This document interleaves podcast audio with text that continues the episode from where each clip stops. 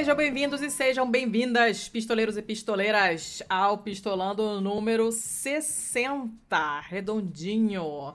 É um bom e mal e feio edition Coronga Times. O meu nome é Letícia Dacker e qual é o seu nome?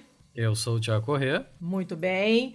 E aí, tem uns recadinhos para dar hoje, seu Thiago, nos tempos de, em tempos de coronga? Por, provavelmente temos vários recadinhos, na real, né? Hum. É, o primeiro que eu queria deixar é sobre o episódio passado, hum. que, assim, muita gente deve ter estranhado até que a gente falou de um jeito bem leve, bem descompromissado no final do episódio sobre o coronavírus e tal. E o episódio já estava gravado há um tempão, é, a gente não sabia que ia chegar nesse momento e ia estar tá tão descaralhado assim, tudo. Então, assim, pode ter parecido um pouco fora do tom, mas. Não é displicência, é, gente, tá? É, é não, não é displicência, não é que a gente foi só irresponsável. E eu tomei a decisão editorial de não cortar, porque, assim como tudo que a gente fala aqui no, no Pistolando, é, corremos o risco sim de ficarmos datados, porém, essa era a nossa visão, a nossa opinião é uma foto, um retrato da época em que foi gravado, né? Então eu achei melhor não tirar. É, é até um jeito né? de mostrar que ah, a gente não parecia estar tão preocupado, e mas foi gravado há duas, três semanas atrás. Três semanas atrás. E aí agora a gente já tá, caralho, olha só, mano, tá foda, tá foda. É. Mas eu acho que era isso, assim, da minha parte era isso que eu queria falar. É, eu também não tô, não tô, não tenho recadinhos em particular para dar que eu me lembre. Pode ser que eu esteja esquecendo? Pode. É, mas eu acho que não. Então, a gente dá os recadinhos da paróquia logo de cara ou deixa pro final? O que, que você acha? Pode dar os recadinhos da paróquia logo de cara, não tem problema. Então vamos lá, vocês já sabem, né? Para falar com a gente, é, é, a gente é, tá como arroba pistolandopod, tanto no Twitter quanto no Insta. Podem mandar um e-mail lindo, cheiroso para contato arroba pistolando.com. Podem deixar comentários no nosso site, que é o pistolando.com lindo, maravilhoso. Podem achar a gente, tanto eu quanto o Thiago, na, na, no, no Twitter. Eu sou arroba pacamanca, paca porque é mamífero, manca porque ela manca. O seu Thiago é o arroba Thiago underline CZZ. é, nós temos uma parceria com a Veste Esquerda. Então você vai lá em vesteesquerda.com.br, compra a sua camiseta linda, maravilhosa para ir protestar contra este governo de merda ou só para você esfregar na cara dos seus vizinhos bolsominions, que eu acho tendência, provocar é sempre muito bom. Usa um cupom de desconto pistola10 para ter 10% de desconto. É o catarse.com, .com não, burra, catarse.me barra pistolando. Isso sabe o que, que é? Eu jantei sorvete, sabe? Então, ruim ainda por cima. É, isso certamente dá alguma alteração cerebral que explica, ou não uh, catarse.me barra pistolando se vocês acharem que a gente merece uns trocadinhos seus por mês aí para ajudar a manter o projeto, para manter servidor, para manter o domínio, para comprar equipamento uh, e por aí vai, né? Ou patreon.com barra pistolando para quem estiver fora do Brasil, tiver cartão internacional que costuma dar problema nos sites brasileiros, então se quiserem pagar em doletas, nós agradecemos encarecidamente dá para fazer pelo patreon.com barra pistolando. E eu acho que dessa vez acabou. Sim, senhora. Lembrando que no Patreon você pode doar a partir de um real. Não, um dólar. E no Catarse você pode doar a partir de cinco reais. E convenhamos, assim, ó, por cinco reais, cinco reais não é um negócio assim que vai... Não é exorbitante, fazer né? uma ultra falta na sua vida. E na boa, assim, por cinco reais primo do meu porteiro nem sai para trocar pneu. Assim. e aí, se ele não sair, ele tá bem, porque aí o pneu não explode na cara dele. E ele sobrevive, eu acho importante. Bem, eu acho que é isso. Uh, falta mais uma coisinha da Fale. notícia. Você pode explicar qual é a dinâmica aqui dos episódios pares e ímpares. É verdade, né? Porque tem gente que prov provavelmente nós esperamos que estão chegando agora e podem não estar meio perdidos. A gente faz assim: é, os episódios pares são BMF, que é o bom, mal e feio. Somos só nós dois, sem convidados normalmente, né? é, comentando notícias, notícias boas, notícias ruins e notícias uh, estranhas. E os episódios ímpares são aqueles em que a gente tem convidados gabaritados para falar desses assuntos que vocês não vão ouvir provavelmente em outros lugares. Então, para você ouvir notícias que você provavelmente não vai ler em outros lugares também, com os nossos comentários muito estranhos, você escuta os episódios pares. E para ouvir as nossas conversas com gente mega gabaritada, você ouve os episódios ímpares. Basicamente é isso, né? É isso aí. Dito isso, acho que a gente pode começar o bom, mal e feio. A gente pode começar. Você quer começar? Eu começo? Como é que fazemos? Eu acho melhor você começar porque você tá todo trabalhado na boa notícia hoje, tô, não tô te reconhecendo. Ah, beleza. Eu tenho três notícias boas então, vamos fazer aquele sanduíche legal, que eu vi que você tem Vai duas lá. aqui. É, acabei de abrir agora nesse minuto. Primeira notícia boa vem do Creatives, é. creatives.com.br. Eu desconheço o site, eu só achei muito interessante e tal. Ah. Poderia ter ido atrás de uma fonte mais pá, mas vamos dar essa moralzinha aqui pro menino Creatives. Hum. É, a matéria é do Rafael Dávila e diz o seguinte: geladeira de argila ecológica atinge menos 8 graus Celsius. Caceta! Ele é tipo um filtrão de barro enorme, assim. Sabe é. quando você usa o filtro de barro e a água tá fresquinha, tá geladinha? Claro, eu tenho filtro de barro para isso. Eles usaram mais ou menos a mesma lógica, mas é, um, é uma, uma estrutura um pouco maior, tal, né? Ela, ela tem uma base para ficar direto no chão e ela conseguiu atingir menos 8 graus Celsius. Então ela é uma geladeira mesmo.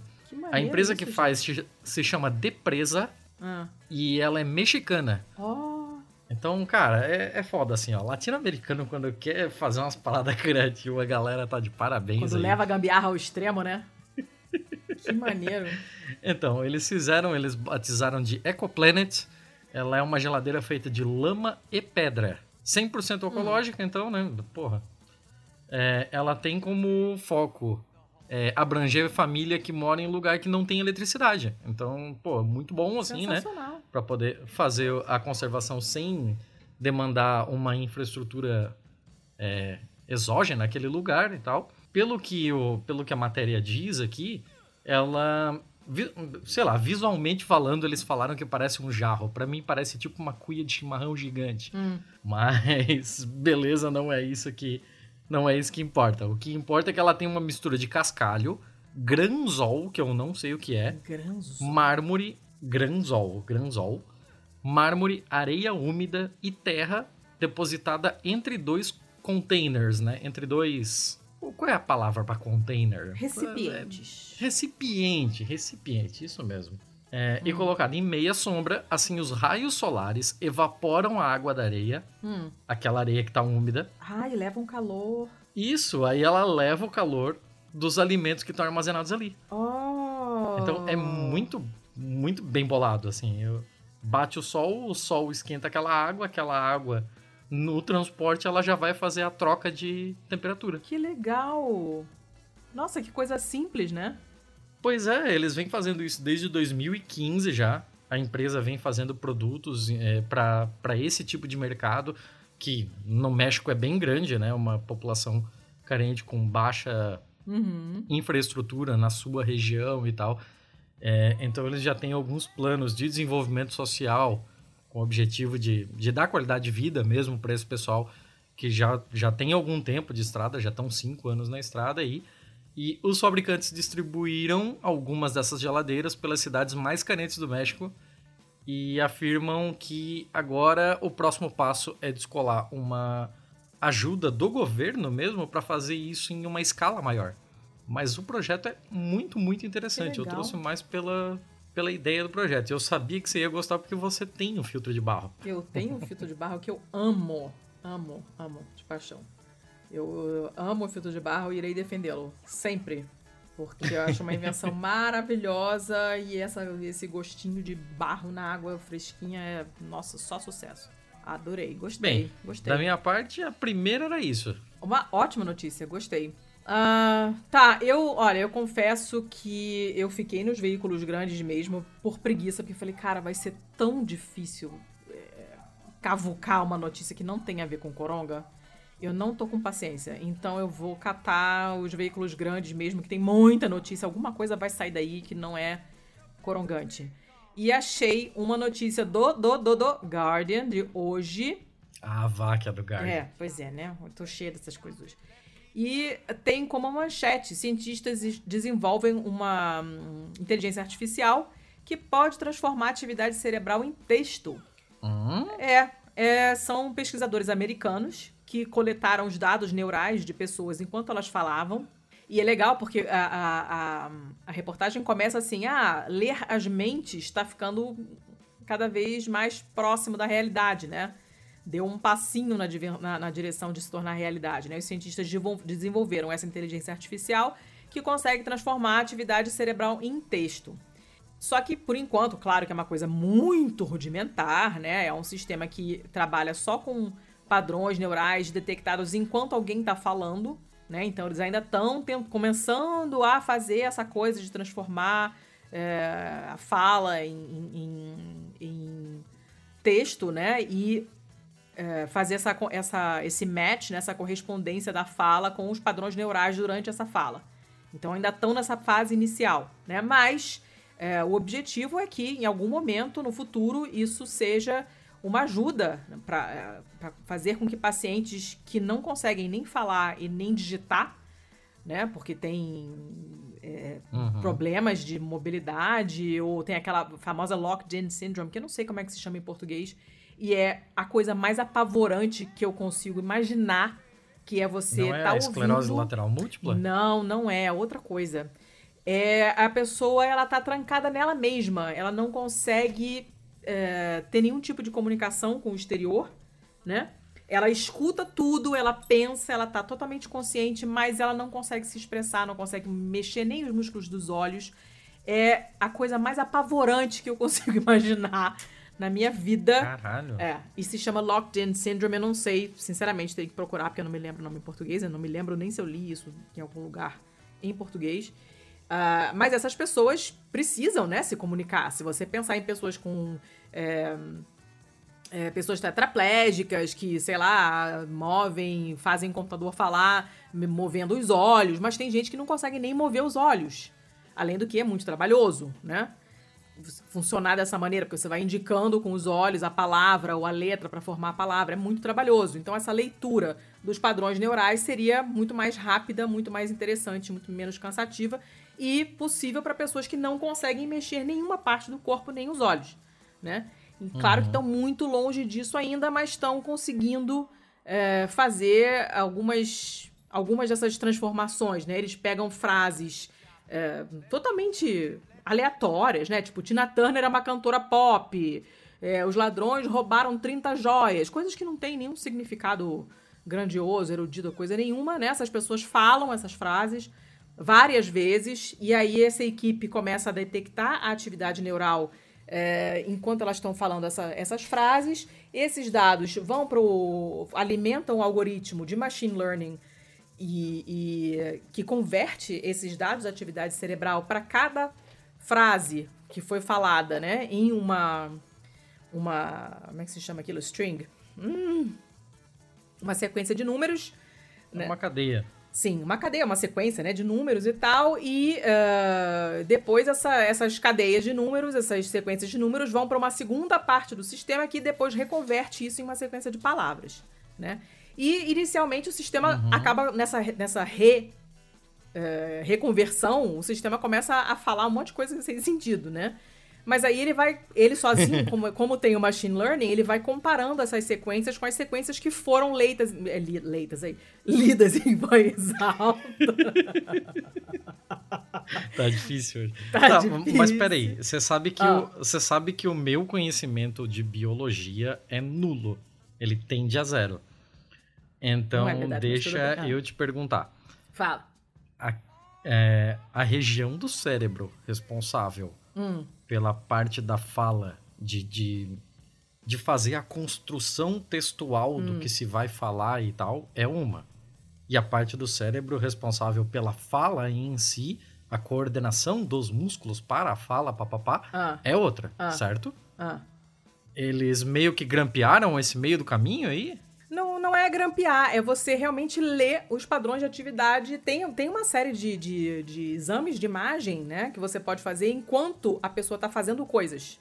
Então é tipo como se fosse uma tomografia, uma ressonância funcional, pra você ver qual é a parte do cérebro que se ativa, que acende lá. Tem quando você está fazendo a atividade X, pra você entender qual é a correlação entre as partes do cérebro e ah, e a atividade que a pessoa está fazendo, nem que seja atividade intelectual. É, tem essa coisa, a gente Uhum. tem- aprende na escola, nas aulas de ciências e tal, que você tem uma parte do cérebro que é a área de Broca, que é responsável pela fala, mas não é só ela. É uma coisa, como tudo no cérebro praticamente, é muito espalhado, né? Não são não são tantíssimas assim as funções que tem uma parte muito específica no cérebro. A maioria é espalhada, né? E então você faz um mapeamento mesmo. Você bota o fulano lá numa máquina com os eletrodos, não sei o quê, e você, o cara vai falando as frases, repetindo, e você consegue enxergar quais partes do cérebro, ou quais caminhos se acendem e são ativados durante a fala dessas frases específicas que eles tiraram não sei de onde. Né? São, são, são conjuntinhos de. São frases, né? Conjuntinhos fixos de palavras. Então o cara não tá contando o que, que ele comeu no café da manhã ontem. Ele tá repetindo uma frase simples, curta, totalmente aleatória, que os pesquisadores criaram e falaram para ele repetir. E aí, vendo quais são as partes do cérebro que eh, funcionam quando eles estão falando é aquela frase, o cara fala a frase 200 vezes. E em todas as 200 vezes, as mesmas partes do cérebro, os mesmos caminhos se acendem. Pô, então quer dizer, acho eu, que aqueles caminhos correspondem àquela frase. Só que como são frases que não tem, não são muito usadas, que nem só os ladrões roubaram 30 joias, não é uma frase que você pensa ou que você fala todos os dias, né? Ah, então, eles, na hora que ele faz a reconversão da- do padrão neural de volta pra fala, por isso que sai, saem essas coisas nonsense. Só que aí ele vai aprendendo, que ele fala, cara, mas essa frase que eu falei não foi a frase que a pessoa falou, que foi um dos inputs iniciais, né? O, o- a inteligência artificial recebe como input tanto a frase que a pessoa falou, quanto os dados neurais. E aí, quando a frase que ele cospe fora de depois não corresponde àquilo que foi falado inicialmente, ele vai ajustando pra conseguir fazer essa correspondência melhor, né? Então, é, acaba que para algumas pessoas, porque as pessoas são muito diferentes, então a acurácia, a precisão desse sistema varia muito de pessoa para pessoa. Por exemplo, teve um. Seria possível mentir nisso? Aí eu já não sei. Você lê uma coisa e fala outra? Eu- aí eu já não sei. Calma. É, já tô querendo hackear Calma, para com isso. Já ficar achando buraco nas coisas. É, teve uma pessoa que só precisou de 3% de cada frase é, ser corrigido. Porque o resto estava tudo certinho, Olha. né? Que já é melhor do que a taxa de erro de 5%, que é quando uma pessoa, uma pessoa mesmo, um ser humano, faz a transcrição do que uma pessoa tá lendo em voz alta, tá falando, né? Então é, é muito bom como, como taxa de conversão, digamos assim. Mas é, Calibradaço. mas tem gente que não, que teve que ter uma correção muito maior do que isso. Tem uma variação muito grande de pessoa para pessoa e o artigo não diz baseado em quê. E eu já fiquei curiosa de saber, né? Ah, mas, por enquanto, o algoritmo só consegue lidar com um número bem pequeno de frases, então não dá para você inventar muita coisa ainda. Eles estão eh, ainda só nesse, nesse conjuntinho pequeno, combinando assim essas, par, essas frases que são bem esquisitas e tal, para identificar é, atividade cerebral para certas palavras e obviamente o, o estudo está sendo feito em inglês, então, né? Isso vai ter que ser adaptado para Uhum. outras línguas também, mas é uma coisa muito bacana. E aí é, eles falam, olha, é claro que ainda não dá para usar para essas pessoas é, que não têm absolutamente nenhuma é, nenhuma mobilidade de músculo algum e tal, porque por enquanto ele recebe, ele é alimentado também pela frase que a pessoa fala. Então, se a pessoa já falou aquilo antes, em algum momento, no futuro, quando ela não, não puder mais falar, a atividade cerebral dela, que foi registrada também, vai corresponder aquilo e o computador vai entender aquilo, vai falar aquela frase. Mas, por enquanto, em algum momento, alguém tem que ter falado aquela frase antes, né? Então, por enquanto, não funciona para quem tem essas síndromes que a pessoa não consegue se comunicar de maneira alguma com o mundo exterior. E aí entra no final, é, no finalzinho mesmo, eles estão falando: olha, a gente, por enquanto, né, e por um bom tempo, ainda não precisamos nos preocupar com leitura de pensamento, porque os eletrodos têm que ser implantados no cérebro, né? E é, o que a gente imagina pra, na hora que a gente vai falar, né? Tipo, se a pessoa não consegue articular a fala e ela tem que pensar numa frase, que é o que esse sistema leria é muito diferente do, do seu pensamento, da sua voz interior, que é muito mais caótica e não, não necessariamente é verbalizada, né? Então a gente está muito longe disso. Isso é o que eles querem que você acredite. Hã? Que, foi? Isso é o que eles querem que você é, acredite. É, já começa com as conspirations. Mas eles falam, olha, a gente tem que começar a pensar nesses aspectos, aspectos éticos já a partir de agora. Tá muito longe? Tá. Mas se a gente não parar para pensar nisso agora, cedo, com tempo, né? É, enquanto a tecnologia está muito atrasada, uh, vai, provavelmente vai chegar um momento em que vai dar merda, a gente vai se, né, de estar tá de frente com um problema que vai ser difícil de resolver. É, então tem esse aspecto ético importante que eu fiquei curiosa de saber como é que vai ficar, né? Porque já pensou? Bom, essa era a minha primeira notícia boa e eu achei bacana, porque, né, ajudar pessoas que não conseguem se comunicar at all é muito maneiro. E uhum. gostei da pergunta que você levantou, já fiquei curiosa também, mas agora estou curiosa para ouvir a sua segunda notícia boa. Então vamos a ela. Dona Letícia, eu, eu gostaria de trazer essa notícia aqui como uma experiência de pensamento, na real. Hum. Então, imagina comigo como era o Brasil há 600 anos atrás. Hum. Era só uma grande floresta, certo? Imagino que sim. Sim, você não tinha construções, você não tinha nada, você tinha algum, uhum. alguns povos indígenas, né? Algumas nações silvícolas, como gostariam de dizer alguns, mas você não, não tinha é, grande diferença da paisagem de hoje, a não ser pelo que foi feito pelo homem, né? Hum. Aí agora você pensa em, sei lá, voltar um milhão de anos. Nossa, não consigo imaginar. Só samambaias, praticamente. Então, aí eu te faço a pergunta, assim, ó, há um milhão de anos atrás, tínhamos florestas? Ah, rapaz, eu não sei, cara. Eu acho que. não sei. Eu acho que tudo é possível, mas é. pode ter tido, assim, mais arbusto e samambaia, que teve um período das, que as samambaias uhum. né, eram tipo, as rainhas do universo. É, não sei. Então deixa eu dificultar um pouquinho.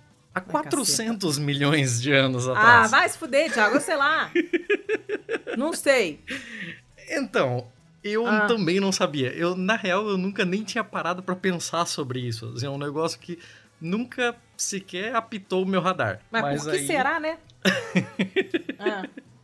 Mas aí eu trombei com uma, com uma matéria aqui que me fez parar para pensar sobre isso. E há 400 milhões de anos atrás, as plantas estavam ainda começando a colonizar a Terra. Então você tinha poucas tinha? plantas e as plantas eram muito rasteiras. Então algumas formas terrestres novas estavam com muita dificuldade começando a florescer em um ambiente um pouco mais seco. Hum. Então foi há 400 milhões de anos atrás que começaram a a evoluir e a aparecer o que seriam as folhas e o que seriam as raízes. Ah. E aí, porra, mas o que caralhos tinha antes então? Eu não sei. Há 130 anos atrás, em algum cafundó da Arábia Saudita, os caras os caras que eu digo são paleontólogos, né? Porque eu tenho essa intimidade com paleontólogos. Mas alguns paleontólogos encontraram uma um fóssil no meio da Arábia Saudita hum. que era datado de 400 milhões de anos atrás. Hum. E ninguém entendia que caralho era aquilo, porque era um negócio enorme, ele parecia um tronco de árvore, mas não bate. É, não bate, porque não tinha árvores desse tamanho naquela época. E o fóssil que eles encontraram tinha coisa de 8 metros. What? É, 8 metros. Então, porra, não tinha como você ter uma árvore de 8 metros nesse período. Tipo, as coisas não. Os dados colidem. Então, o pessoal começou a ir atrás de que porra era essa. E depois de alguns estudos, eles descobriram que era uma prototaxita.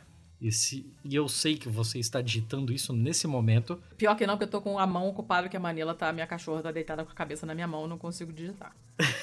Só por isso que eu não tô digitando. então, mas não precisa, eu conto para você. A prototaxita Ai, é um fungo gigantesco. Imagina um cogumelo de 10 metros. Mas por que, que é proto? É, essa taxita é o quê? Tipo, isso é um pré-cogumelo. É um cogumelo. É um protótipo do cogumelo, certo? Eu não Pelo sei nome. o que é uma taxita. Eu só tô falando o que tá aqui. Eu, não, eu tô você falando perdeu o nome a parte dele que é falo. esse é. proto, proto, né? Como de protótipo, é uma coisa que não é a primeira versão, né? Tá, ok. E aí eu tô tentando entender por que, que tem esse nome. Só isso. Você tá me pedindo uma taxonomia que eu não conheço. Eu simplesmente não conheço. Taxita, para mim, pode ser de, sei lá, ela não pagava taxa, ela pode ser de. Ela é de antes da taxonomia. Oh, ela, sei lá, era uma planta de um taxidermista. Ela pode ser de qualquer coisa para mim.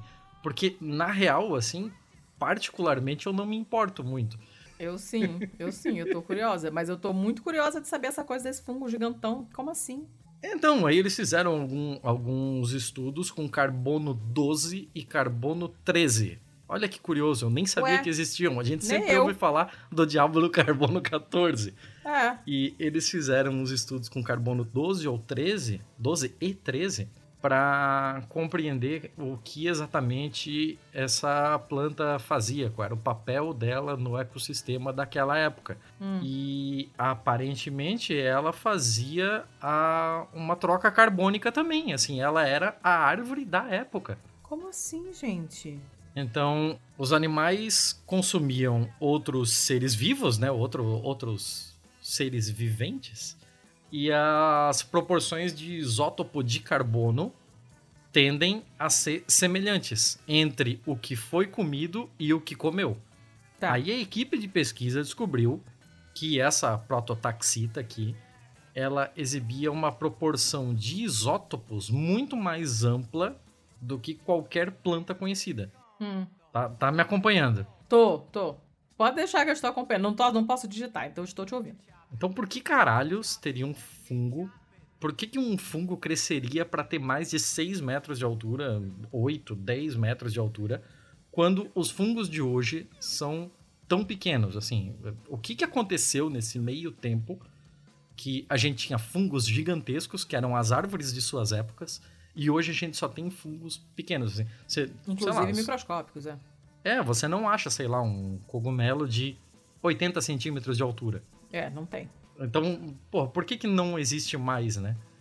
É, segundo o que o pessoal especulou após essas pesquisas, é, pode ter sido uma estratégia reprodutiva hum. de é, consumir menos, é, ficar menor para consumir menos e com isso ganhar na no spread, é, no, no, no, espalhamento dos seus esporos. Hum, tá, faz sentido. Então foi uma estratégia é, evolutiva para primar pela reprodução ao invés da sobrevivência. Ele tá. pode viver menos reproduzindo mais. Uhum. Faz sentido. Mas é, é, bem interessante. A matéria tá aí no link, óbvio, sempre, né? Veio do Earth Archives. Ela tem mais de quatro anos já, mas ainda é muito interessante, cara, muito na boa.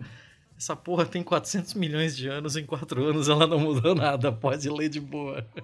Gente, cogumelo desse tamanho é a proteína assim pro ano inteiro, adorei. Os veganos pira. Não, Amei. e tem umas imagens ali, tem, uma, tem umas fotos de é, gravuras, assim, né, de como eles imaginam que era florestas de, de cogumelos. Imagina, Gente. cara, floresta de cogumelo, cara. É a coisa de sci-fi, de desenho de animado. LSD, surtado. muito louco. É, é. É coisa de desenho animado surtadão. Que maneiro. E provavelmente, provavelmente não, certamente eram fungos, eram cogumelos que não tem nada a ver com os cogumelos que a gente conhece hoje, né? E, cara, a gente conhece muito pouco sobre os fungos de hoje. Tem muita espécie. Lembrando, gente, que fungo não é planta. Fungo é fungo, planta é planta. E tem muita, muita, muita espécie e eles têm um. Eles são estranhos, porque eles não são nenhuma coisa nem outra, se encaixam numa. E tem duas formas, e a levedura e a outra forma. É um negócio doidaço. Fungo é um negócio doido e muito maneiro, assim. Quem estuda fungo, parabéns para vocês, porque é um negócio muito maluco que não faz muito sentido quando você estuda. Tipo, bactéria é muito mais simples, por exemplo. óbvio, né? Daqui é unicelular, mas é, é um negócio estranhão. E. Nossa, não consigo nem imaginar o que, que eram esses trecos gigantes. É bem coisa de desenho Nossa, mesmo, nem- de LSD. Que Faço a menor gostei. ideia também. Um abraço pro Thiago da Reino Funge. Camarada meu, Ah, então tá da bom. banda Oi, Reino Thiago. Funge. Tá bom. E, cara, imagina o estrogonofe que essa porra não dava. Nossa! Você manda esse champião tomar no cu, que não tem gosto de nada, aquele enlatado horrível, não tem gosto de merda nenhuma. Você bota um, um portino gigante. Nossa, adorei. Gostei. Interessante, né? A minha. Falando de seres vivos estranhos, é, eu peguei essa notícia do La Repubblica, que é um jornal italiano, é, do dia 27, agora, de anteontem. Antes de anteontem? Antes de anteontem? Sim, antes de anteontem. E hum, eu tinha visto essa notícia em inglês em algum outro lugar, mas eu não, não, não guardei na, na hora que eu vi. Então eu fui atrás dela de novo e acabei achando no, na República. Ah, a manchete é a seguinte: foi descoberta uma bactéria. É engraçado que bactéria em italiano é masculino, né? Um bactério. Ah, foi descoberta uma bactéria capaz de eliminar a- o plástico mais difícil. E plástico em italiano é plástica, é feminino. E O pessoal gosta de enrolar, é foda. É, é foda, né? E, aí- e é legal porque, assim, eles acharam essa bactéria, que não é uma coisa totalmente des- desconhecida, é uma pseudomonas, que tem um monte de espécie, tem espécie que causa doença em humanos, causa sepse, que é infecção generalizada, pode causar infecção urinária, bem grave, inclusive. Ah, é uma bactéria oportunista, bem escrota, que tem um cheiro bem característico também quando tem infecção por ela. Você entra na- no leito do paciente, assim, chega perto, você sente o cheiro, você já sabe que é pseudomona. É um negócio, é uma bactéria bem conhecidinha, assim. E eles descobriram essa espécie específica, espécie específica, né? Foram os, os pesquisadores desse Helmholtz Center for Environmental Research de Lipsia. Eu não sei como é que é isso no, nome- no original, porque os italianos traduzem tudo. Lipsia. É... Ah, Lipsia deve ser Leipzig, porque os italianos traduzem muitos, muitos mais nomes do que a gente traduz em português, nomes de lugares e tal, né? Então, prova- provavelmente é Leipzig. Eu tô, honestamente, com preguiça e com a mão ocupada com a minha cachorra para ir lá digitar. é, É tipo a gente com Portugal, né? É. Lipsia é Leipzig em Portugal. Portugal, inclusive, chama a a rainha Elizabeth de rainha Isabel, né? Isabel, é. Os caras traduzem, inclusive, nomes, é, estranho. É, italiano também, né? O Príncipe Carlo, a Regina Elisabetta e tal. Eu acho divertido. Ah, enfim, né? Ah, esse centro de pesquisas ambientais e tal, nananã, e eles estudaram essa, essa, esse potencial destruidor de plástico dessa bactéria. Publicaram esse estudo numa revista chamada Fronteiras da Microbiologia e tal. E é, Óbvio que isso é um problema gigante. A gente fez um episódio inteiro sobre plástico, reciclagem, lixo, não à toa, né? É um problemão para todo mundo e cada país está tentando muito atrasado, porque, né? Já era para ter começado a resolver isso há muito tempo. ah, resolver esse problema do plástico. Onde que a gente enfia esse plástico todo? E aquela ilha de plástico que tem no Pacífico? E as tartarugas? Cara, é muito plástico. A gente tem que parar de usar plástico tanto assim, porque não tem o que fazer com ele. Mas eles acharam essa bactéria que consegue atacar esse material plástico. Ah, e aí ele dá como dado, é um jornal italiano, a pesquisa é alemã, então eles dão dados europeus. Né? A cada ano na Europa são produzidos ah, produzidas 3,5 milhões de toneladas de poliuretano. É muita coisa. E esse é um tipo de plástico que é difícil de reciclar, porque ele não derrete. Mas ele é usado para muita coisa. Ele é usado para fazer sapato, para construção civil, partes, peças de carro, porque é um material leve, é um material isolante, flexível. Então ele é muito usado. A gente está cercado de poliuretano em tudo quanto é lugar. Sim. Mas é uma bosta de material. Primeiro porque ele pode é, é, largar né, substâncias químicas tóxicas e cancerígenas, ou seja, é uma ameaça séria, né, concreta para as pessoas e para o planeta e tal. E não é reciclável, não é facilmente reciclável porque ele não derrete. Só que aí eles isolaram essa bactéria de um lugar que era muito rico de, de, de lixo, de plástico, né? E descobriram que essa bactéria é capaz de quebrar as ligações químicas que compõem o poliuretano. E isso é muito maneiro, né? E, Tipo, estão começando a ver como é que se faz isso, taranana, mas eles viram que esses, essas bactérias conseguem usar esses compostos de poliuretano como a única fonte de carbono, nitrogênio e energia que elas precisam. Tá, a ideia é pegar elas e fazer tipo o que a gente fez com as bactérias de iogurte? É, come aí. Tó. Não, eu tô falando. O jantar está servido, toma aí. É, eu tô falando da, não de comê-las, mas de meio que domesticá-las, assim, é o nosso é, eu acho que. Pra porque o nosso bel prazer. É assim, é muito fácil fazer isso, na verdade, porque a bactéria não, né, ela não oferece muita resistência à domesticação, né? Ela oferece resistência a antibióticos, mas você consegue crescer ela Diferente da mosca, né? A é. mosca é. não faz o que você quer. Né? Exatamente. ela, ela meio que tem algumas que são difíceis de crescer em laboratório, mas no geral, né? Você semeia ali a comidinha que ela gosta e ela vai, ela só vai, né? Então não é muito difícil. Só que eles conseguiram é, identificar essa bactéria que transforma essas matérias plásticas, lembrando que são né, a base de petróleo, plástico é feito de petróleo, para quem não soubesse, e o resultado são substâncias completamente biodegradáveis, que é, obviamente, o pulo do gato. Eles, elas agiriam como intermediárias, né? Primeiro pegam esse plástico, essa bosta desse plástico, e quebram, transformam em coisas biodegradáveis que depois outros micro-organismos vão degradar completamente até que esse material suma e pare de ficar matando tartaruga e passarinho, que come canudo, essas coisas. Eu achei muito, muito maneiro. É uma coisa a ser acompanhada. Eu não sei quando uhum. vai, a coisa vai ser aplicada em larga escala e tal, mas uh, é importante pra caramba, porque a gente tá com lixo saindo pelo cu. A maior parte é plástico e isso fica a vida inteira, nunca se degrada e a gente não sabe o que fazer com isso tudo, né? Então, uma... Uhum eu ia falar um bichinho, mas não é bichinho, né? Bactéria não é bicho. Um serzinho lá, vivinho. Ah, tudo é que... é bicho. Não é, é bicho. vivo é bicho. Cala a boca, não é bicho. é bicho? Não. Tudo é bicho. Que come esse plastiquinho é e cospe bicho. fora depois uma coisa biodegradável. Eu achei muito bacana. Vou ficar de olho nisso aí, porque é legal. E acabaram as minhas notícias boas. Eu só tenho mais uma notícia boa. É a última, eu juro que é a última. Essa vem da Newsweek. A última notícia que eu lembro de ter trazido da Newsweek aqui era uma de como o filme do Vingadores Sim. adiou um golpe de Estado na Venezuela. É bem isso então, mesmo. sempre que vem deles, eu, eu já fico, caralho, é alguma coisa meio bizarra. E dessa vez não é diferente. Dessa vez, um site. É... Cara, como é que eu vou explicar isso? Vamos lá.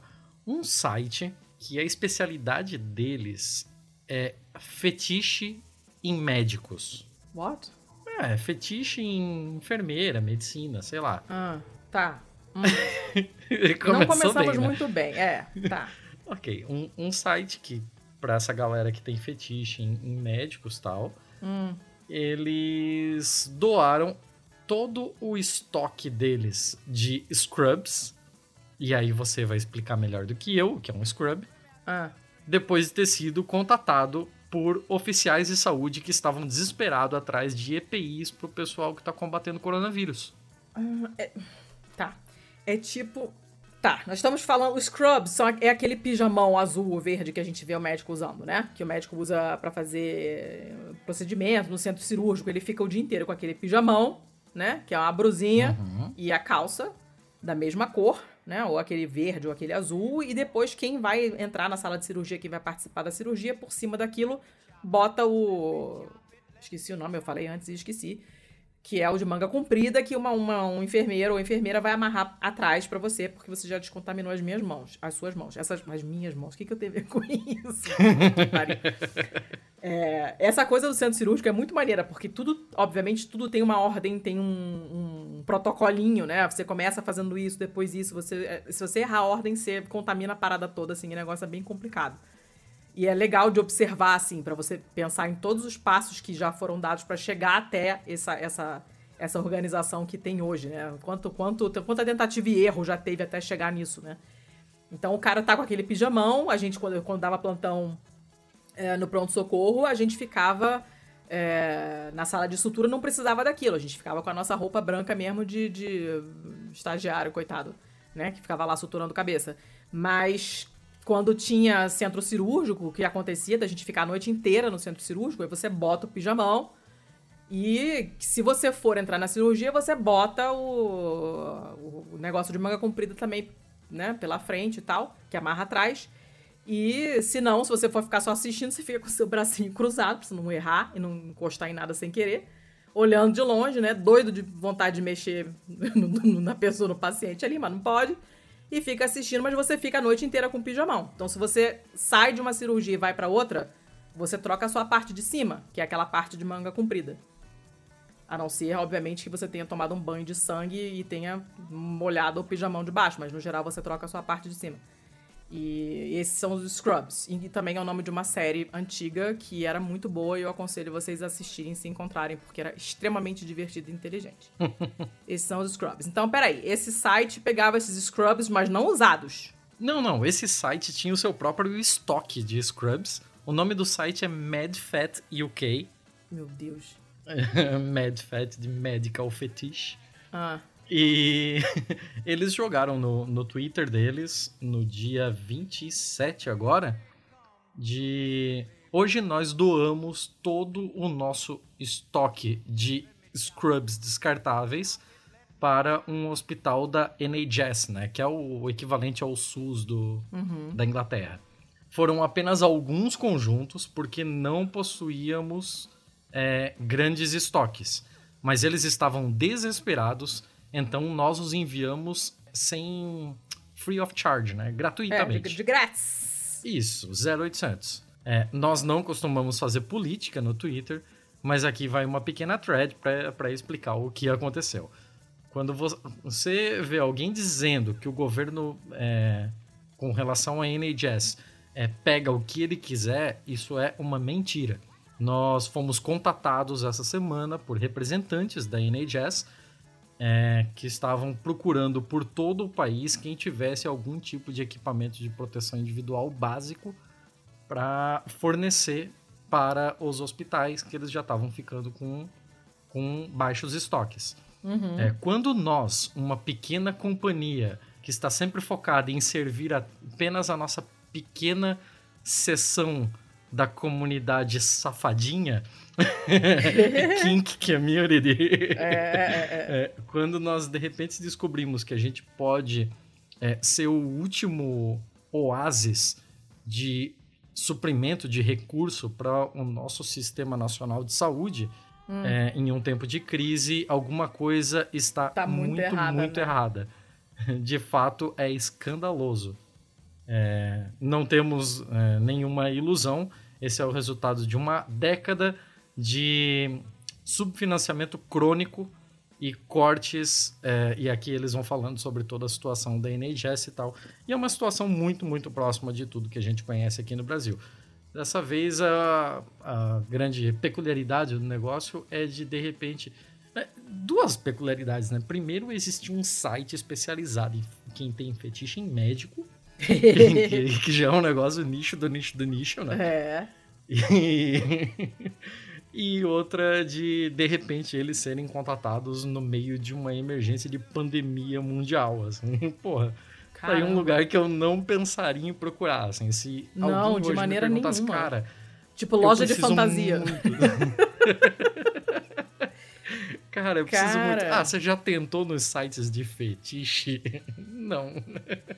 Que louco. Eu amei. É, essa, essa notícia cabia no feio, mas, assim, dadas as condições, eu acho que ela ficou. Não, eu legal acho uma boa bom. notícia. Conseguiram mais pijamões, gente. Onde não, não importa. Tá valendo, gostei.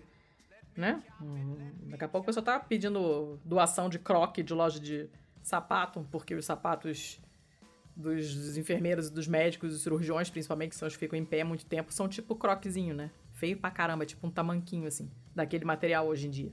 E, pô, acaba aquilo, você vai pedir pra onde? Vai pedir pra loja de sapato, cara. De onde vier, veio. Na hora do desespero, você não vai ficar, né? Olhando os dentes do cavalo uhum. dado, certo? Como já diz o ditado. Ah, gostei, achei interessante. Aprendi uma coisa. Descobri que tem um site de fetiche médico. eu achei bacana. Nunca é se sabe. Aí, dá uma olhadinha lá no Pode vir a ser UK. útil, né? É. Tá bom, né? Então tá. Beleza. Tá aí um bom jeito de começar um flerte, né? Jogar oh. no Tinder assim. Né? É, já pensou? hum, interessante. Gostei. Tá. eu vi que você não tem mal, certo? Não tenho mal, não tenho mal, de mal já basta tudo que tá acontecendo. Eu resolvi ativamente não ter mal hoje. Tá, eu acho ótimo. Eu tenho um mal, mas é um mal relativamente inócuo. Então, falei, tá, vou botar ele aí. Podia escolher tantas notícias pavorosas e escolher um malzinho que dá para levar. Dá pra levar. Hum.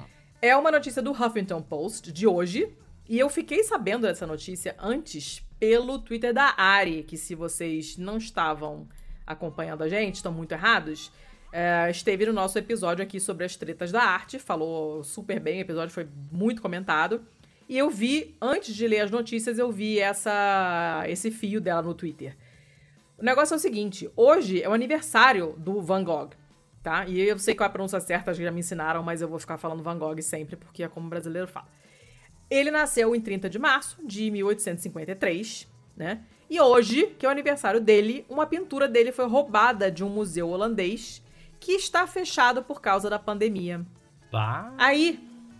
Cagado. Pois é, o quadro é bonito pra caramba, se chama Spring Garden, né? Jardim de Primavera e tal. E é um quadro super bonito, tem essa mulher. Não, a gente não, não dá pra entender muito bem o que, que tá acontecendo. A, a mulher tá meio que olhando para trás, né? Indo embora e olhando para trás. Você não entende bem o contexto, mas é um quadro bonito. E simplesmente foi roubado. Aí a Ari, é, nesse fio, que eu esqueci de colocar na pauta, mas eu vou botar. Ela tá falando que, cara, vai ter muito roubo de pintura nessa pandemia. Porque tem muito museu fechado.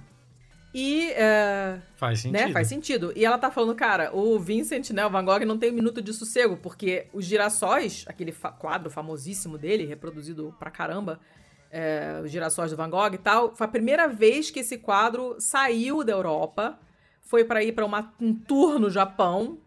E aí veio o Coronga, o Japão fechou o museu que, que recebeu os girassóis. E os girassóis estão presos lá e não podem voltar. Então, realmente, esse não é o ano do Van Gogh. Uh, mas a notícia é só essa mesmo. É uma notícia ruim, claro, óbvio, porque, né, roubar coisas uh, do museu não é legal, né, amiguinhos? Uh, mas, é, né, não é uma coisa pavorosa, né? E, obviamente, o pessoal que tá é, que é envolvido com isso, com museu e tal, curadoria e por aí vai, o pessoal tá putaço, né? Eles colocam aqui Angry, Shocked, Sad, que é o putaço, né? não, se, não foi divulgado o valor desse quadro ainda. Ele estava emprestado de um outro museu. Então é, já é outra merda ainda, porque, tipo, você empresta, alguém rouba e aí quem toma no cu? Não sei, né? Ah. Quem arca com, com, as despesas depois, eu não sei, né? Quem é que paga a franquia de seguro? Antes... ah, eu não sei a, a, o fechamento do. Antes do, do, museu fechar, né? Eles estavam tendo uma, uma, uma mostra, né? Chamada Espelho da Alma, com trabalhos de artistas super conhecidos. Tinha Mondrian, tinha sei lá o que das contas, um monte de coisa famosa, né? Junto com um dos principais museus de Amsterdã, se não o principal, que eu não vou me arriscar a dizer o nome. Uh, é um museu que tem uma coleção mais modernista, mais de, de moderna, né? Quadros modernos, tem neo-impressionista, pointillismo, expressionismo, cubismo, essas coisas mais modernetes. E tava lá, feliz da vida, hospedando esse quadro que o outro museu emprestou, e aí alguém falou, ai, lalou o quadro. E aí, não sei no que, que vai dar nisso aí, mas eu fiquei. É, obviamente, a última coisa que a gente pensa no caso de uma pandemia é que quadros vão sumir de museus, né? Não é uma coisa que passa pela sua cabeça, mas estamos vendo que é o primeiro noticiado de muitos que provavelmente haverá. Lembrando que não é haverão, é haverá, no verbo haver, no sentido de existir, de rolar, de acontecer. Ele não vai para o plural, amiguinhos. Você não fala hão muitos problemas, você fala há muitos problemas. Então por que você falaria haverão muitos problemas? Você não vai falar que agora você sabe que é haverá muitos problemas, haverá muitos roubos no futuro Fala, Porque os museus. logo. Os museus tudo ter. tá fechado e os delinquentes vão lá lá, os quadros tudo. É isso aí que vai acontecer. Ai, pra que essas regras? Só falar vai ter, vai ter. Pronto, vai Mas ter, não tem erro. Mas o é tão bonitinho, eu gosto dele. Aprenda é, a falar direito que a tia fica menos nervosa. E é tão fácil, é uma regra tão idiota. Tá valendo. Enfim, é uma notícia ruim? Sim. Mas eu escolhi uma notícia ruim light, né? Para dar aquela descansada nos nossos corações tão corongados ultimamente. Muito justo. Aí vamos pro feio. Você tem duas que eu tô vendo aqui. Eu tenho dois feios. Eu tenho dois feios. O primeiro é bem curtinho, então eu já vou furar a fila aqui. Vai.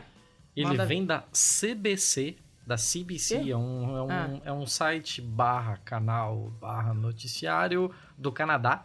E essa notícia vem do Canadá, vem de Ottawa, Hum, porque, assim, foda-se todo o resto do conteúdo, só o, o título dela já vale.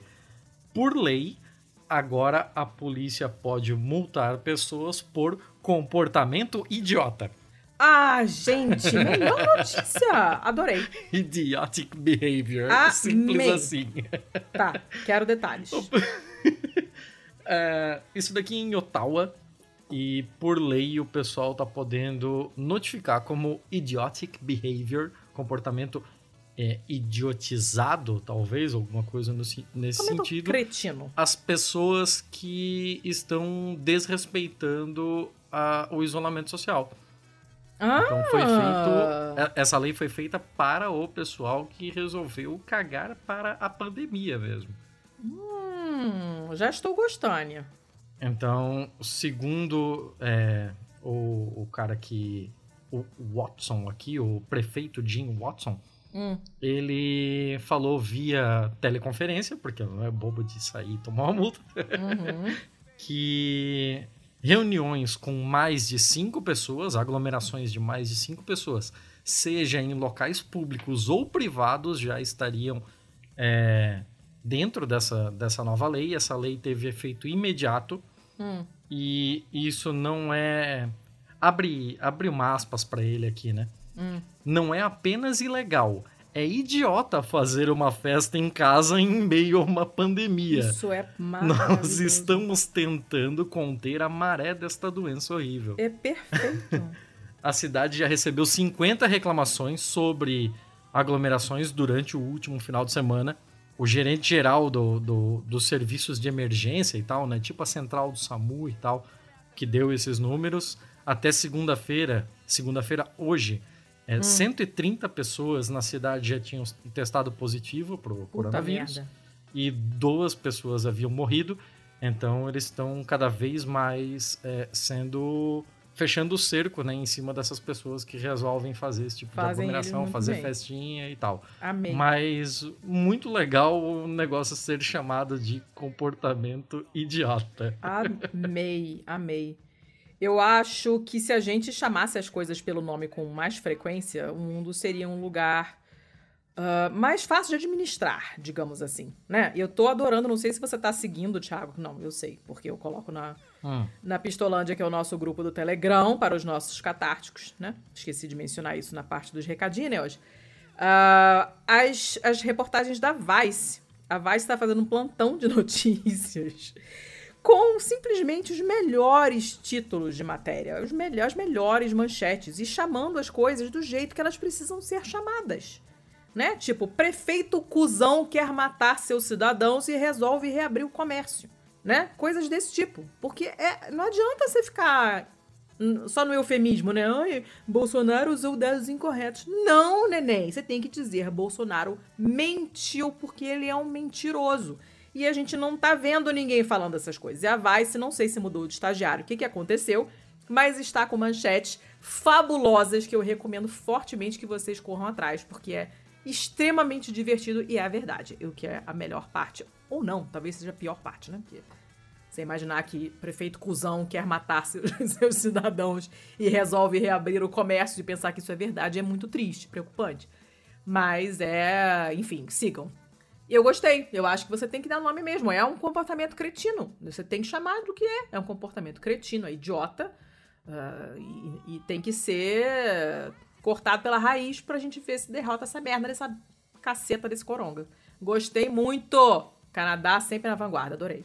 Só para dar as últimas informações aqui sobre isso aqui ainda, Hum, É, quem for é, multado, né, quem for indiciado por isso, é, pode pegar uma multa que vai de 750 dólares canadenses até 100 mil dólares canadenses. oi. Se for com relação a uma empresa, um negócio mesmo, né? Hum, O dono desse negócio pode tomar uma multa de 500 mil dólares, até Ah! 500 mil dólares, né?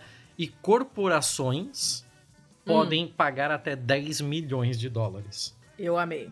Não tem outro jeito, cara. Infelizmente, se não mexer no bolso, o pessoal não aprende, é foda. É, algumas coisas foram deixadas de fora, claro, hum. para não se aplicar a famílias particulares, né? Então, tipo, você tem uma família que, sei lá, 15 pessoas moram na mesma residência. Você não uhum. vai aplicar essa regra para eles. Lá, né? claro. Uhum. É, para creches, para filhos de trabalhadores essenciais. Hum. Então, tipo, algumas creches ainda estão abrindo só para filhos do pessoal da saúde que precisa sair para trabalhar. Uhum e para serviços de funeral. Os serviços de funeral ainda, os serviços funerários ainda permitem até 10 pessoas no funeral. Essas são as únicas exceções. Caramba. É, mas tem que ser assim mesmo, tem que dar o um nome certo e multar. E é interessante que eles colocaram várias dessas multas aqui pesadas, né, para doer no bolso mesmo. Uhum. E até é melhor que doa no bolso do que levar essa pessoa para cadeia, né? Porque claro. você vai tirar ela de um potencial de risco para colocar ela em uma outra um aglomeração. Potencial maior, cadeia, é, não, então, tá porra, doido. Não faz o menor sentido. Tal. Tem que multar, tem que multar. Eles aumentaram a multa na Itália agora para quem tá andando na rua sem autorização, né? Você precisa de autorização para sair de casa, para qualquer lugar. Você só pode sair para levar o lixo, basicamente, na lixeira, né? Botar o lixo na caçamba ali em frente e tal de casa e, e a, a, multa aumentou. Eu falei com meu marido hoje de manhã, ele tava falando que a multa aumentou acho que para 3 mil euros, se não me engano. Carai. É, meu sogro levou um esporro da polícia. Minha sogra tava contando outro dia que ele levou um esporro que ele ficou até assustado. Que ele tava passeando com um cachorro, deu a volta no, no, em volta da casa, né? Que é uma casa meio isolada, assim, não, não tem exatamente um quarteirão. E atrás da casa dele, no final da ruazinha, assim, saída, assim, tem a casa de um primo dele. E ele meio que deu a volta e, e tava na margem da rua que passa atrás e passou o carro da polícia. O que, você tá fazendo aí? Ele. tô andando com o cachorro.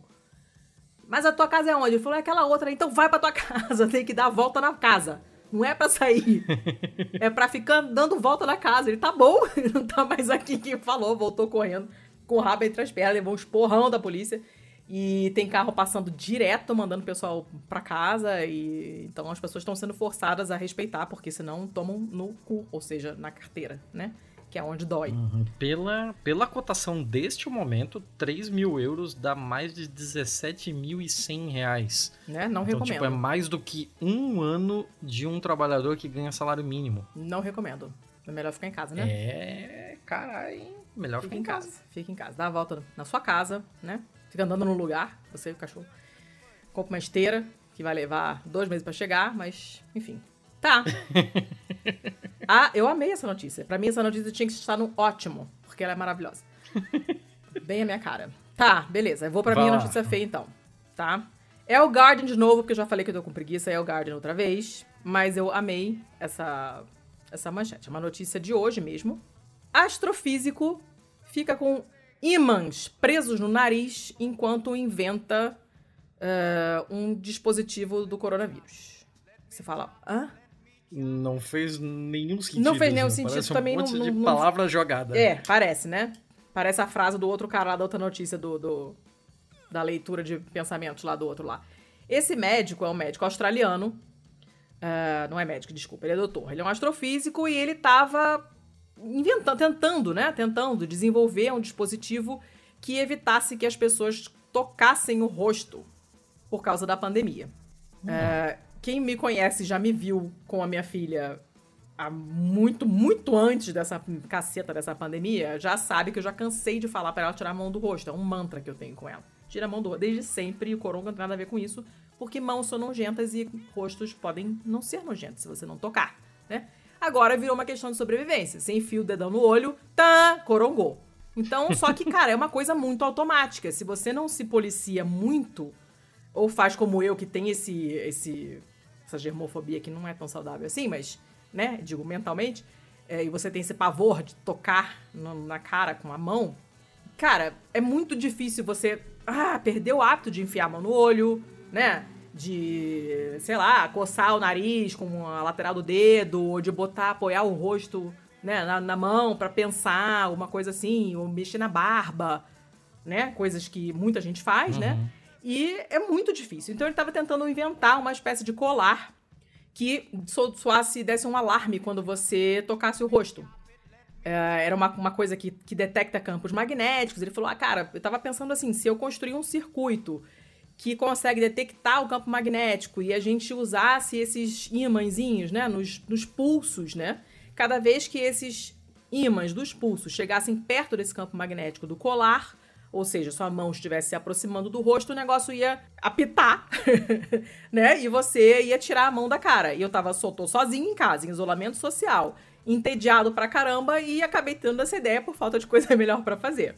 Beleza, ele tem 27 anos, é um cara novinho, assim, tem uma cara de Tadinho, me deu peninha dele que na, na foto ele tá hum, com uma cara meio, meio tristinha, assim, de quem tá tirando uma foto meio vergonhosa. E aí ele falou: ah, legal, né? Maneiro, vou fazer esse treco e tal. Só que aí depois ele percebeu que uh, essa peça eletrônica que ele tinha feito tinha feito exatamente o oposto. Completava, fechava o circuito quando não tinha o campo magnético presente. Então, na verdade, ele inventou o contrário. Ele inventou um colar que fica apitando o tempo inteiro e só para de apitar quando você bota a mão no rosto. o que já é ah, maravilhoso. Aí ele falou: tá, beleza, não deu certo, não tem nada melhor para fazer, vou ficar aqui brincando com o imã, que quem já brincou sabe que é muito legal. Eu tenho um imã aqui na minha mesinha, aqui do lado da poltrona na minha casa. É um imã muito forte, que tem um gancho pendurado nele, colado, né, nele por magnetismo e todo mundo que senta ali descobre, ele fica lá, toin, toin, toin, tirando e botando, que é muito maneiro. E aí ele falou, ah, legal, tô brincando com esse negócio, nanana, só que aí ele botou no nariz, botou outro na outra narina, ele botou dois dentro e dois fora, para ver se eles grudavam e tal, né? Só que ele tirou os do lado de fora e os dois de dentro é maravilhoso. Tava um em cada narina e esses dois, de um de cada narina, grudaram um no outro. Estúpido, caralho! e ele não conseguiu tirar de jeito nenhum.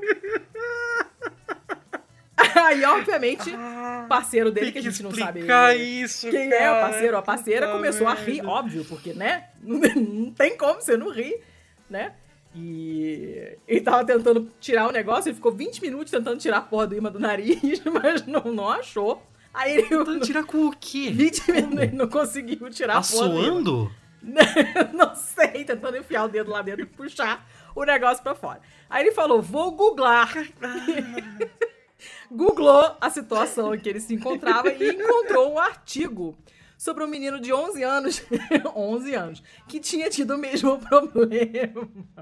E aí, o que, que você está ah, fazendo? Que, qual foi a solução que, que, que tava no artigo? Ah, mais ímãs, porque aí você bota do lado de fora e puxa os que estão lá dentro. Certo. Né? E aí ele tava fazendo, tentando fazer isso. E ele grudou mais ímãs na cara. Escorregaram na mão dele e aí ele ficou. ele ficou com dois ímãs numa narina, um imã na outra narina e não tinha mais nenhum imã para puxar esses que ficaram no nariz. Calma que melhor. Ai, Aí melhor. Ele pegou uma pinça para tentar puxar. Só que a pinça ficou presa no rio.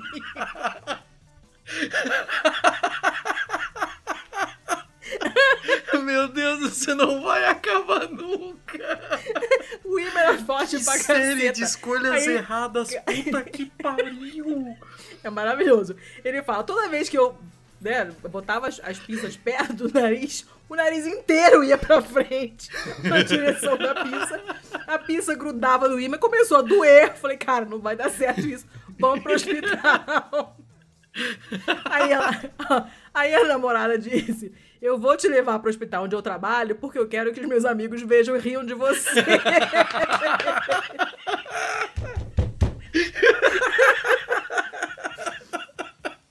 Gente, olha, o, o prontuário dele é maravilhoso porque tem todas as fases. Entendeu?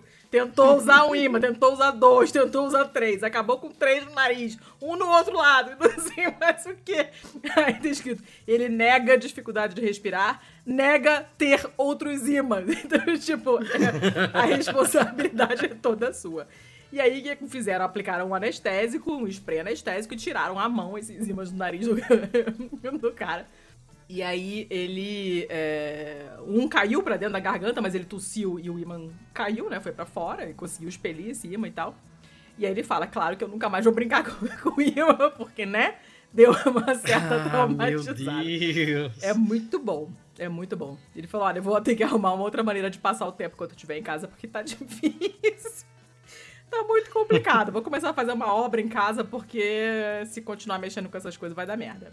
Eu amei essa notícia, porque eu tô imaginando a cena. E a carinha dele, tadinho. A carinha dele sentadinho na maca, assim, é bem cara de quem fez a mesma merda que a criança de 11 anos fez, enfiando imã no nariz. E eu só tô imaginando cara a cena, ele dele, pinça, assim. aquela, aquela cara de piá cagado. Exatamente. Eu amei. Que maravilha, nossa, melhor notícia, melhor né? notícia. Ótimo, também achei. Muito bom. Vai! Porra, se eu soubesse que a tua era tão boa, ela tinha ficado pro final, porque agora a minha chega a dar vergonha. Ah, Ah, que pena, cara. Porra.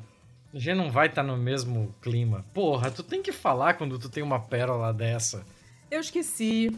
Bem, a minha última vem de um jornal que eu nunca ouvi falar na minha vida, mas foda-se. Ah, o bagulho se chama Israel 21C. Tá bom, né? Já por Que que é esse aí, 21C? Já por aí se vê o quão bizarro é esse negócio. É israel21c.org ainda. Eu não faço a mínima ideia do que é isso, Tá. eu não sei quem são. Século XXI. Ah. É, eu vi que eles têm um negócio muito parecido com o da agência pública de liberar suas matérias em Creative Commons Hum, legal isso. para serem repassadas e tal, desde que dê os devidos Uhum. créditos e tal, né? Então já, já, Já achei gostou, bem tá. interessante. Mas não é sobre isso que viemos falar, viemos falar de uma notícia que eles colocaram aqui de que, temendo o fim do mundo, um homem devolve uma pedra que é uma relíquia antiga roubada há 15 anos atrás. Que? Sim, o cara ele simplesmente devolveu assim. Ele tinha, ele tinha, ele era um adolescente na época. Ele pediu para não ser identificado, então ele entregou para uma pessoa e essa pessoa está contando a história dele, que é justamente para não Oh. dar para identificar. Mas ele era um adolescente na época e ele estava andando pelas muralhas de uma cidade chamada Cidade de Davi Nossa, tá. e ele trombou com uma pedra redonda tal que ele mais ou menos identificou. E aquela pedra é de uma balista, Hum. que é uma daquelas é, tataravós das catapultas. Aham. A protocatapulta. A protocatapulta. Ah. E essa pedra ele resolveu levar. Ele simplesmente levou pra casa, Ah, sumiu com não, ela. né? Porque quem vai dar a falta de uma pedra que tá no meio do nada, né? Ah. E é uma balista utilizada em um em um cerco à cidade de Jerusalém. Foi o cerco que destruiu Jerusalém em 70 da Era Comum. Caceta! É, a pedrinha Gente. tem dois mil anos e ela participou de um episódio chave da história do mundo, assim, né? Caraca, que coisa louca. Então, ele levou pra casa, ele passou 15 anos com ela, ele casou, ele teve filhos, ele criou sua família Casou e com tal. ela. e ele descreveu pro cara para quem ele devolveu a pedra de que ele seguiu a sua vida, casou, teve filhos, mas o peso dessa pedra ainda estava em seu coração. Ó, tá bom, é ruim.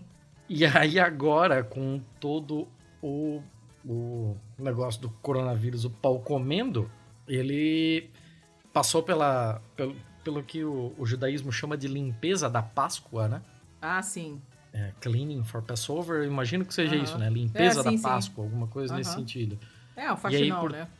É, por todo o sentimento que o coronavírus é, trouxe e tal, ele achou que estava na hora de limpar a consciência desse pequeno furto de 15 anos atrás e devolveu a pedra a uma autoridade de, da, de antiguidades de Israel. Caramba. E então eles elogiaram o retorno do- da pedra, né, enquanto artefato, Eles aproveitaram a oportunidade para já fazer um apelo para quem tenha outros tipos de artefato nesse sentido, para que aproveite a mesma, o mesmo período e faça como ele devolva, é, sem eles não vão processar, eles não vão fazer nada.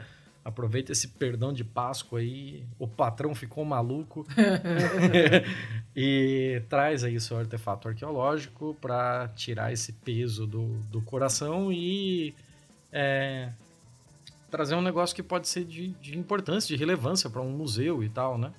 Pô, legal, quer dizer, né? Ele não se arrependeu merda nenhuma, ele só ele só resolveu dar essa merda dessa devolver a pedra lá porque tá com medo do coronga, porque senão ele ia dormir É, com essa ele pedra achou da vida. É, ele achou que o mundo ia acabar. É, Ele pensou, porra, vou morrer com essa pedra na mão aqui. se serve pra nada, né? Vou compartilhar com a humanidade. Bundão. Hum, o Mas é peso. bem- o peso bem dessa, desse- Peso nada. Peso porra nenhuma. Se tivesse pesando tanto assim, já tinha devolvido antes. Tava fazendo bodas de prata quase com a pedra e não devolveu. Ó, faça-me o favor. Tenha santa paciência. Tá, tá bom, né? Ai, a Maris que vem para bem, né? O Coronga. Ah, foda-se se ele se arrependeu, se não se arrependeu. O importante é que tá devolveu. É um negócio legal, um negócio interessante, assim, porque, porra, É, porra, a pedra histórica. 70 depois de Cristo, Cara, é 70 da Era tempo. Comum, Puta o bagulho esteve no cerco que destruiu Jerusalém. É, é um bagulho. Tá de parabéns a pedra aí. Tá de parabéns os envolvidos na confecção dessa pedra. e eu acho que chega Demos por o meu hoje. melhor. tá, tá bom. Então cabemos, cabemos. Cabemos, não tem mais nada. Já falamos os contatinhos todos, já falamos Sim, tudo que tinha que senhora. falar. Acabou, né? Semana que vem tem episódio novo. Que já está gravado. Está regravado, já na verdade, gravado. né? Está já regravado. foi regravado, verdade. Você vai querer dar alguma pista, não? Eu não, claro que não. Aliás, né? Ah, Curioso, né? Falado desse episódio. E a última notícia tem a ver com Jerusalém. ó, escuta, pode parar. pode parar, tá? Ok. Sem, sem, sem, sem pistas. Quem, Ok. eh, quem viver, verá. Eu vai não vou a lugar nenhum. Ótimo. Relaxa. Tá bom. Então, beleza. Então, contatinhos dados, coisas, recados dados e até semana que vem. Até mais. Beijo.